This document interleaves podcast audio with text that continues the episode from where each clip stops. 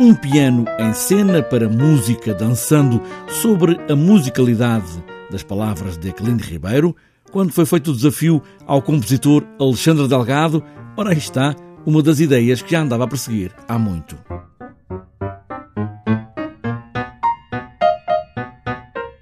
A ideia foi da Teresa Gafeira. Veio ao encontro de um velho sonho meu, porque eu li quando tinha uns 11, 12 anos o Romance da Raposa, era um livro que eu adorei na altura. É um livro que hoje o vocabulário é muito rico, tem muitas palavras que as crianças não entendem, mas que num espetáculo teatral, mesmo sem mudar uma palavra, e a adaptação da Teresa Gaveira foi fantástica, sem mudar uma palavra, os miúdos conseguem perceber tudo. E já tivemos isso a prova ao vivo, os miúdos percebem tudo.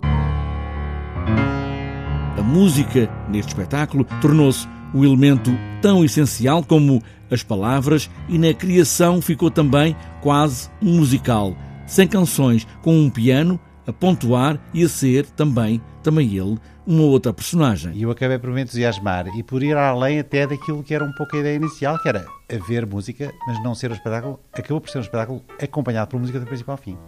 E nisso faz um pouco o efeito uh, da quase do, do, do, como no cinema mundo, é como uma partitura de um cinema de, de um filme mudo que está a descrever a ação do princípio ao fim, com temas associados a cada um dos personagens, com todo tipo de peripécias uh, dramáticas que a música, a música faz a sua própria dramaturgia, dita o ritmo e segura o espetáculo. É um pouco a, a, o motor daquilo tudo acaba por ser a música. Da história do romance da Raposa, a Raposeta Matreira é a protagonista, como sabemos, nesta história escrita por Aquilino Ribeiro para dar ao filho como prenda de Natal. Talvez valha a pena lá ir outra vez espreitar eh, para dar uma vista de olhos, porque o Natal também tem destas coisas. O Aquilino fez uma coisa para o seu filho, era uma coisa mesmo a pensar naquela criança e resolveu fazer um bocadinho o anti-conto de fadas, eh, aquela coisa um pouco edulcorada, um pouco suavizada, não há maldade, os, os maus são sempre castigados e, a, eh, e os personagens bons são muito bonzinhos. Aqui a personagem principal,